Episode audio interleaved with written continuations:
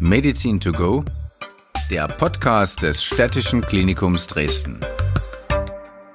Vor Windpocken fürchten sich wahrscheinlich die wenigsten. Bei Gürtelrose sieht das schon anders aus. Dass beide Krankheiten vom selben Erreger ausgelöst werden, ist hingegen vielleicht nicht jedem bekannt. Warum das Virus einmal Windpocken und ein anderes Mal Gürtelrose auslösen kann, weiß Dr. André Koch. Er ist kommissarischer Leiter der Klinik für Dermatologie am Städtischen Klinikum in Dresden. Hallo, Herr Dr. Koch. Einen wunderschönen guten Tag. Ein wenig naiv gefragt, wie, wie entscheidet sich das Virus, was es im Körper anrichtet? Wir haben ja das sogenannte Varicella-Zoster-Virus, was als Erreger für beide Erkrankungen, sowohl für die Varizellen als auch für die Gürtelrose, verantwortlich ist. Und die Erstmanifestation, also die Erstinfektion mit diesem Virus, bedingt immer die Entwicklung der Windpocken. Also als Erstkontakt, das ist ja eine klassische Kindererkrankung, die wir ja auch alle kennen.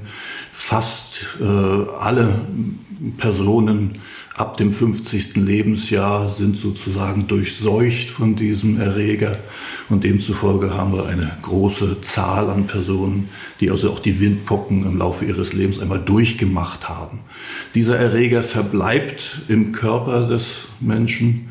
Äh, wandert im Bereich eines Nerven zu den Nervenknoten und überwintert da, könnte man so ausdrücken, also verbleibt dort und äh, gerät in eine Eintracht mit seinem Opfer, wohnt mit ihm gemeinsam und lebt gemeinsam, ohne dass man sich stört.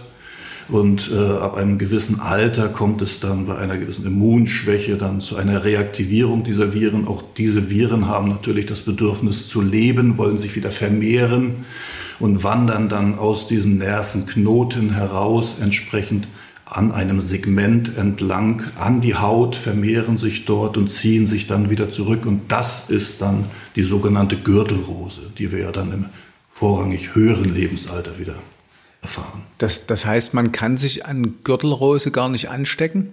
An Gürtel, also eine Gürtelrose kann man nicht bekommen, indem man sich infiziert. Man würde dann die Windpocken bekommen, wenn man noch nicht die Windpocken hatte. Und das heißt immer, für Erwachsene soll das nicht ungefährlich sein. Ist das so? Genauso ist es. Sie kennen es ja, die Windpocken im Kindesalter äh, sind eine Erkrankung, die weitgehend harmlos verlaufen. Es gibt natürlich immer Ausnahmefälle, das ist klar, aber im weitesten Sinne vertragen diese kleinen Kinder diese Infektion mit dem äh, Varicella Zoster Virus ganz gut und kommen auch gut wieder damit durch. Äh, Im Erwachsenenalter, wer noch keine Windpocken hatte, dort sieht es schon immer ein bisschen anders aus. Da verlaufen diese Erkrankungen und Infektionen deutlich schwerwiegender.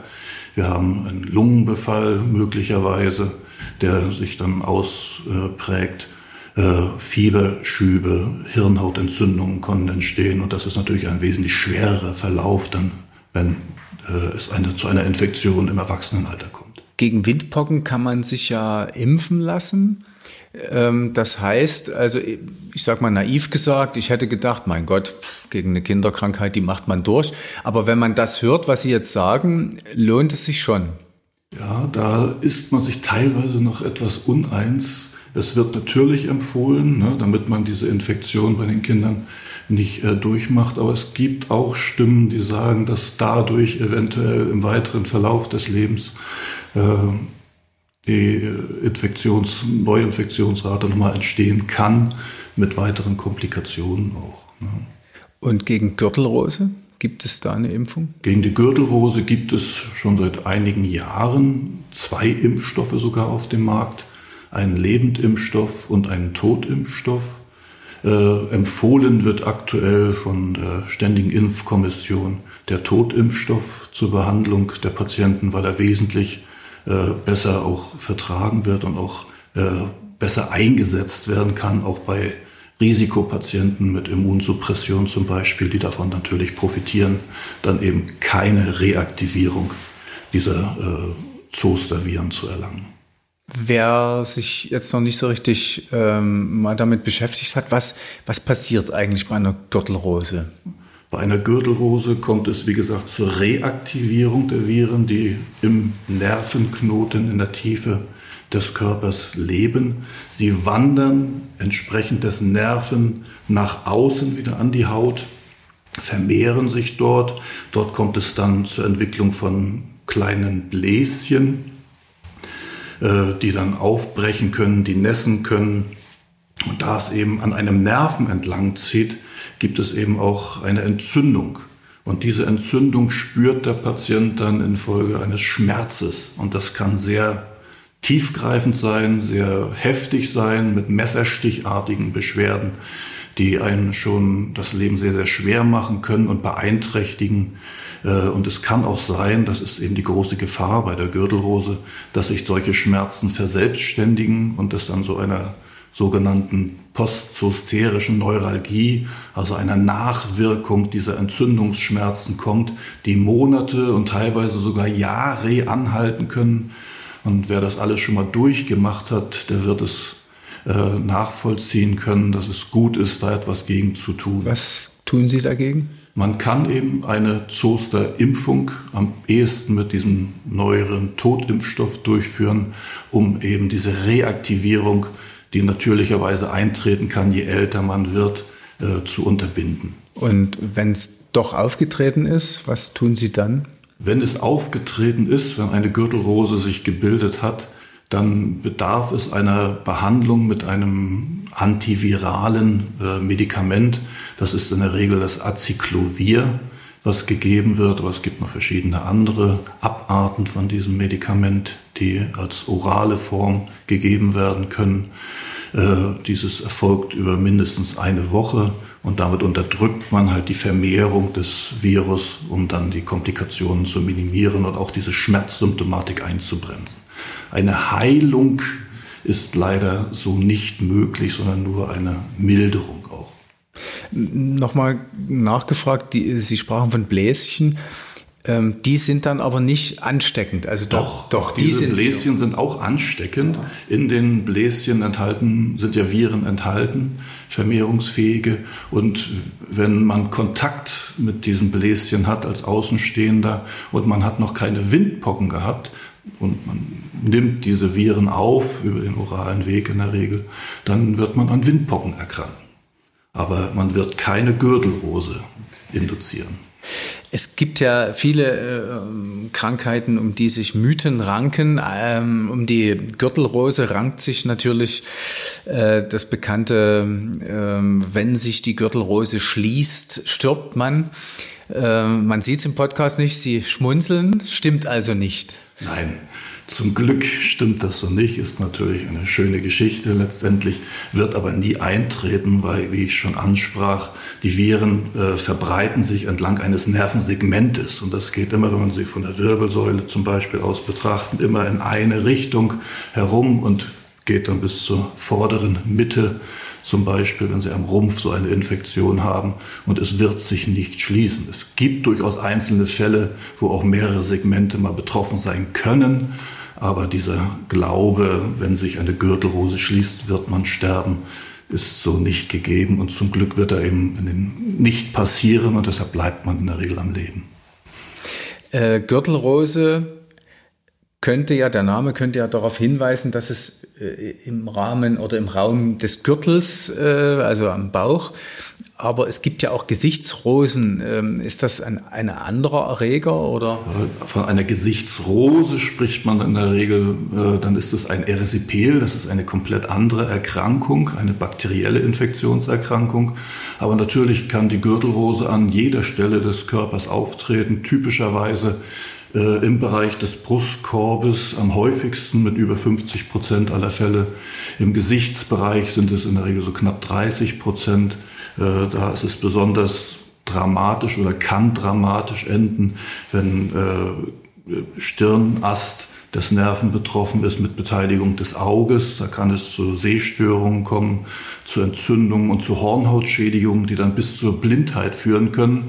Und deshalb ist es eben besonders wichtig, wenn man eine Infektion im Bereich des Gesichtes hat, dass man dann zügig rechtzeitig zum Arzt geht, rechtzeitig behandeln kann, auch beim Augenarzt vorstellig wird, wenn man Augensymptome hat, damit der entsprechend eingreifen kann, behandeln kann, um eben eine Schädigung des wichtigen Organs Auge äh, machen zu können. Welche Symptome sind es, die die, die Signale setzen? Geht zum Arzt? Äh, es geht ja in der Regel immer mit einem gewissen Schmerzsymptomatik los. Das kann sich über ein bis vier, fünf Tage hinziehen mit einem leichten Ziehen, je nachdem, welches äh, Nervensegment betroffen ist. Und das führt dann oftmals zu Fehldeutungen natürlich. Diese Patienten gehen zum Arzt, man sieht aber noch nichts an der Haut und dann werden MRT und CT-Untersuchungen gemacht, man findet nichts und nach zwei, drei, vier Tagen abwarten hat der Dermatologe dann das Glück, die Diagnose sofort stellen zu können und kann natürlich dann die entsprechende Therapie einleiten. Aber sonst ist es sehr schwierig, da von vornherein drauf zu kommen, weil die differentialdiagnostische Bandbreite äh, natürlich groß ist. Das heißt, diese vier Tage, ist das gefährlich oder vier, fünf Tage, ist das ein, ein gefährlich oder natürlich ist es immer besser, Krankheiten frühzeitig zu erkennen, aber ähm, Sie können sie aber in der Regel nicht eher erkennen, als dann die Hautveränderungen aufgetreten sind. Es wird kaum möglich sein, in der Praxis so etwas so zeitnah zu erkennen. Sie haben es schon angesprochen, die Verläufe können unterschiedlich sein, Schmerzen über Jahre ähm, oder heißt das andersrum auch, es gibt Gürtelrosen, die gar nicht auffallen? Auch das ist möglich, ne? die ohne große Symptomatik zutage treten, mit mildem Verlauf. Das ist immer eine Option, die da ist, zum Glück für den Patienten. Aber entscheidend ist, dass man rechtzeitig trotzdem therapiert, um halt die Folgen, die man ja nicht vorher abschätzen kann, ob sie sich entwickeln, auch die Hautveränderungen können äh, sich so umgestalten, dass dann diese Bläschen so weit aufbrechen und es zu Nekrosen, sagt man, der Haut kommt. Also ein Absterben der einzelner Teile der Haut auftritt, und das sind natürlich gravierende Folgen, wo dann auch narbige Veränderungen resultieren und dauerhaft dann natürlich auch bestehen bleiben. Und das gilt es eben durch eine rechtzeitige Therapie zu verhindern. Die Schwere hängt vom Intaktsein des Immunsystems ab oder gibt es auch genetische Dinge? Also das äh, Immunsystem ist ja ein sehr, sehr wichtiger Faktor bei der Geschichte. Je älter die Patienten werden, umso schwächer ist in der Regel auch das Immunsystem. Deshalb sind ja von einer Gürtelrose auch eher ältere Patienten betroffen oder immunsupprimierte Patienten nach äh, Immuntherapie, Chemotherapie etc die, oder auch Rheumapatienten, die unter immunsuppressiver Therapie stehen, das sind die Patienten, die besonders gefährdet sind und die sollten sich auch eher äh, schützen, entsprechend mit der angesprochenen Impfung. Wer Statistiken liest, sieht, dass die Krankheit in den letzten Jahren zugenommen hat. Äh, hat das mit dem immer älter werden zu tun oder wo sehen Sie die Gründe? Da gibt es mindestens zwei Gründe. Natürlich, die Gesellschaft wird immer älter, die Population und demzufolge haben wir ein Überangebot an älteren Personen und damit vermehrt Immungeschwächte. Und deshalb äh, ist die Gürtelrose im Kommen. Wir sehen aktuell so zwischen 300.000 und 400.000 Erkrankungen in Deutschland. Aber in den letzten drei Jahren hatten wir eine kleine Pandemie. Und da gibt es auch schon in der wissenschaftlichen Literatur klare Hinweise dafür, dass nach einer äh, Covid-Impfung deutliche äh, Zunahme, fast 50-prozentige Zunahme an Infektionen mit, mit dem Herpes-Zoster-Virus zu verzeichnen waren. Es gibt aber auch andere Impfungen, die äh, nicht zu einem hohen Grad äh, an, an, Zunahme von Zosterinfektionen haben sie. Tollwut zum Beispiel, auch bei der Influenza-Impfung gibt es das. Äh, es gibt also verschiedene äh, Eingriffe ins Immunsystem, sage ich jetzt einmal, die das alles mit bedingen können. Ne? Kann man eine Gürtelrose mehrfach bekommen oder ist man dann immun? Wahrscheinlich nicht, so wie Sie das geschildert haben. In fast allen Fällen ist es so, dass in der Regel man nur einmal eine Infektion einer Gürtelrose durchmacht, weil sie auch relativ spät in den meisten Fällen auftritt. Bis dann der, das Virus sich wieder neu vermehren möchte, braucht es eben eine gewisse Zeit. Aber prinzipiell ist es auch möglich und es gibt so Einzelfälle, dass auch äh, gehäufte äh, Zostererkrankungen auftreten können. Dann zeigt das aber immer eine gewisse Immunschwäche natürlich mit an. Wenn man zu Hause einen Betroffenen hat, ähm, bleibt das Virus am Körper oder kann das auch an einer Türklinke über, überleben?